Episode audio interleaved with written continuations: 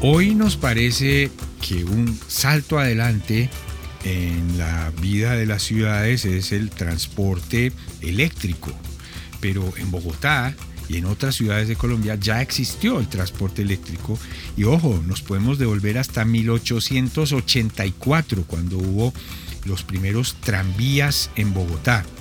La construcción de un país, profesor Germán Mejía Paoni, buenas noches. Vicente, buenas noches. ¿Desde cuándo hubo tranvía en Bogotá? El primer viaje de un tranvía fue en la Navidad de 1884, de una línea de tranvía que salía del Parque de Santander hasta lo que se decía Chapinero. Realmente era la calle 57 con carrera 13, lo que llama el Camino Nuevo a Chapinero no llegó hasta Lourdes ni llegó hasta la Plaza de Bolívar. Esas son extensiones que se van a hacer un poquito después, pero esa línea funcionó esa Navidad en ese trayecto. Salía por la séptima hasta San Diego, bajaba, al decir bajar, escogía para Occidente acoge la carrera 13 y por la 13 hasta la calle 57. Ahora, en esa época todavía no había electricidad, ¿ese no era un tranvía eléctrico todavía? No, no había electricidad, la electrificación se va a demorar hasta, va a comenzar a ser realmente desde 1910 en Bogotá. Es lo que se llamaba un tranvía de sangre, es un tranvía de tracción animal.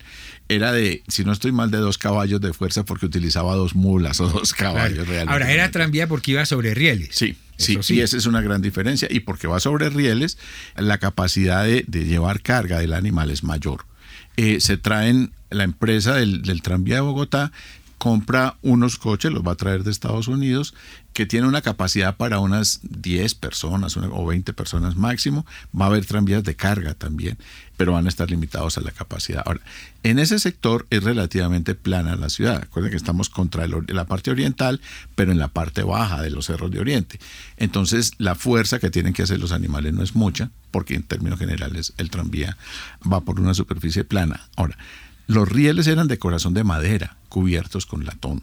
Traer rieles era sumamente costoso y la ferrería de la pradera, la que queda aquí en Subachoque, todavía no tenía capacidad de producir rieles que vayan a soportar el, es el que peso. uno hoy a construir un riel debe ser difícil, ¿no? Sí, claro, ¿no? Y tiene unas condiciones técnicas, los largos, los anchos, la composición de los metales con los que están hechos, eso no es sencillo. Pero acordemos que en este mismo momento está en construcción varios de los ferrocarriles del país. Estamos en el 84, el ferrocarril de la, de la Sabana está próximo a inaugurarse, ya existía, ah, lo hablamos aquí, el ferrocarril de Panamá, que era colombiano en esos momentos, en fin, ya había ferrocarriles, pero los rieles seguían siendo una condición para ello. Profesor Mejía Paoni, pero veo que el nombre de la compañía era en inglés. Sí, era de Bogotá City Railway Company, porque el propietario va a ser un norteamericano. De hecho, quien va a hacer la concesión con el Estado de Cundinamarca, Bogotá es la capital del país, pero quien va a iniciar esto es el Estado de Cundinamarca. Esto es del 84 y Cundinamarca va a existir hasta el 86. Bueno, hasta la guerra civil del 85, pero básicamente, formalmente hasta el 86. Entonces sigue siendo esto una creación del Estado de Cundinamarca en, en su ciudad principal, que es Bogotá. Hace una concesión con un señor de apellido Randall, que es un norteamericano, que tiene intereses en empresas ferroviarias y de tranvía en Estados Unidos. Y hace la concesión con el Estado de Cundinamarca para crear una empresa y esa empresa tenía que ser y garantizar que el funcionamiento era igual al del tranvía de Nueva York. Eso después se va a aparecer en un famoso pleito que ya hablamos de él, y así firman la concesión, entonces al señor le dan el oro y el moro por esa concesión, los trabajadores estaban libres de pagar servicio militar, en fin, una cantidad de concesiones para que eso funcionara. Pero él le vende la concesión a otro señor, que es quien va a manejar inicialmente la Bogotá City Railway Company, que es Frank W. Allen es el que va a quedar como dueño y otros norteamericanos que van a estar en la junta directiva de la empresa. Cuando yo iba a hablar de concesiones, que un permiso que le dan a alguien para que haga algo. Sobre todo un monopolio, que es, va a ser la estrategia del, del Estado colombiano en estos finales del siglo es, como no tiene los capitales para hacer las cosas, genera concesiones. Generalmente es un monopolio. En Bogotá nadie más podía tener una empresa de tranvía durante los próximos 30 o 40 años. De manera que la inversión que tú hagas sea rentable y te dé lo suficiente para poder recuperar lo, que has Eso es un mecanismo para modernizar una ciudad o un estado cuando el estado es pobre que es una concesión de autopistas hoy en día con un peaje. O sea, es más sofisticado, más técnicamente hecho, pero básicamente estamos hablando de, de que yo soy un inversor que no estoy haciendo caridad, o sea, yo voy a sacar utilidades de lo que estoy haciendo, lo cual beneficia a la gente de todas maneras. Claro, sí, la otra, si usted no quiere hacer concesiones es porque tiene la plata para decir yo lo construyo, yo, yo ciudad o yo estado o país. Y lo sostengo. Exacto. Que es lo otro, porque construirlo está bien, pero mantenerlo funcionando. Y es donde muchas veces el deseo de centralizar en el Estado grandes obras de infraestructura o todo eso, no es tanto construirlas como sostenerlas. Y las cosas quiebran es por el sostenimiento, no por... Para la fecha de la inauguración todas las banderas están estrenándose bonitas y limpias. Tres años después no hay banderas. Es donde la cosa se pone complicada. Sí, eh, quebrarse es lo más fácil que hay. Ahora, profesor, ¿qué tanta vida tuvo esta compañía, esa línea? ¿Abrieron nuevas líneas? sí, cómo fue el, por supuesto tiene un éxito. Hay una cosa muy interesante con el tranvía. Si yo el año, en 1884, en diciembre de 84, para ir a Chapinero necesitaba irme en tranvía, necesitaba sobre todo una condición, poder pagar porque esto era ese Pero para el momento ya tenía otros servicios de transporte. Los coches de alquiler, el que yo pago por un servicio, existían. Coches de caballos. coches de caballos, y más grandes o más pequeños. Había unas líneas que comunicaban Facatativa con Bogotá, que era usaban una expresión para la época que para nosotros no es tan rara, que es el ómnibus. Pero el ómnibus eran carretas aladas por bueyes. Y hay unas descripciones muy bellas, porque esas carretas a las huellas ya se engallaban, que es lo que llamamos nosotros a adornar y llenar de colores algo. Eso ya se usaba y está descrito para finales del siglo XIX de esa manera. Entonces, el transporte público como noción ya existe. Lo que no tenía era una gran velocidad ni capacidad, porque dependía de todas maneras de animales. Y aquí es el riel lo que va a ser lo importante, pero el riel tiene un problema, y es que te fija la ruta tú no te puedes salir de ahí. Por lo tanto, el destino va a ser ampliar nuevas rutas. De hecho, a esta primera línea entre el Parque de Santander y lo que se llama el, inicio de Chapinero realmente en la 57, va a llegar hasta la 72 en la base prima, que es donde va a estar el final de todas las líneas del, del tranvía hasta, hasta que se terminan a mediados del siglo XX. Y va a crecer primero hasta la Plaza de Bolívar, Después va a ir a la estación de la Sabana, que es un lugar obvio porque se construye después del año 92, entonces tiene que comunicar con la estación del ferrocarril. Y las personas que viven hacia las cruces van a empezar a vivir, o sea, las personas del sur cercano, ese sur, que son las cruces, que es San Cristóbal, entrado el siglo XX, hacia finales de la segunda década, lo que va a ser Luna Park, o sea, hoy en día la Caracas con veintipico, en la ronda del río Fucha, que se va a crear una urbanización y un parque de diversiones que es Luna Park, va a llegar el tranvía hasta allá. Entonces se crea toda una red de tranvías y va a haber más de una empresa, ya para entrado al siglo XX hay más de una empresa en funcionamiento en Bogotá. Ahora, profesor Mejía Pavoni, los, los sistemas de transporte hacen que la gente se vaya a vivir a un sitio distinto porque claro, le pasa el tranvía o no le pasa el tranvía. Me imagino que ya ah, hubo gente que empezó a pensar, de pronto voy a trabajar en el centro de Bogotá, pero voy a vivir en Chapinero. ¿Eso hizo que la ciudad se moviera hacia allá o no? Sí, sí, sí. Y se usó también el tranvía para urbanizar sectores qué es lo que pasó en San Cristóbal o lo que te estaba diciendo de Luna Park, donde los urbanizadores se convierten en empresarios de transporte también porque una cosa garantiza la otra. Por supuesto, eso va a ir de la mano.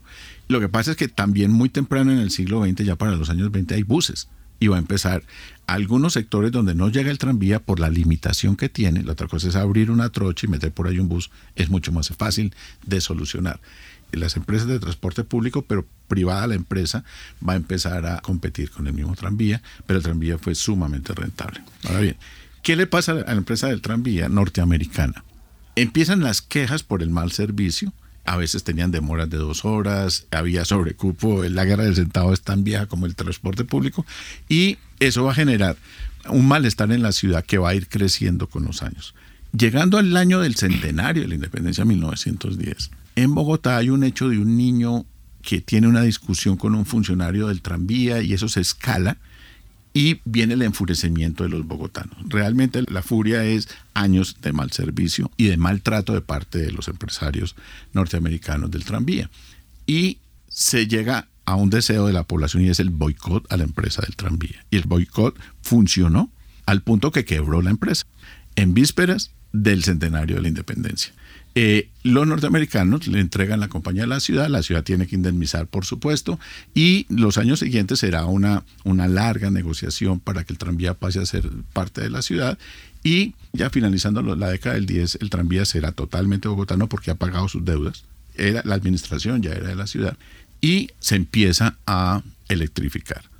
En ese boicot participan personas vinculadas a la planta del Charquito, Samper, en fin, de la familia Samper, que, bueno, aquí es donde empiezan las malas ideas, en fin, y es que también había un deseo de bogotanos con capacidad de ya traer la energía eléctrica para el tranvía, de controlar la empresa del tranvía para que la inversión fuera redonda.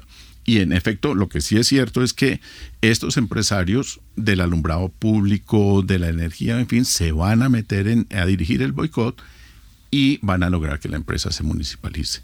Y a partir de ahí, hoy era de, mulas y mañana es eléctrica. eso va a tomar tiempo.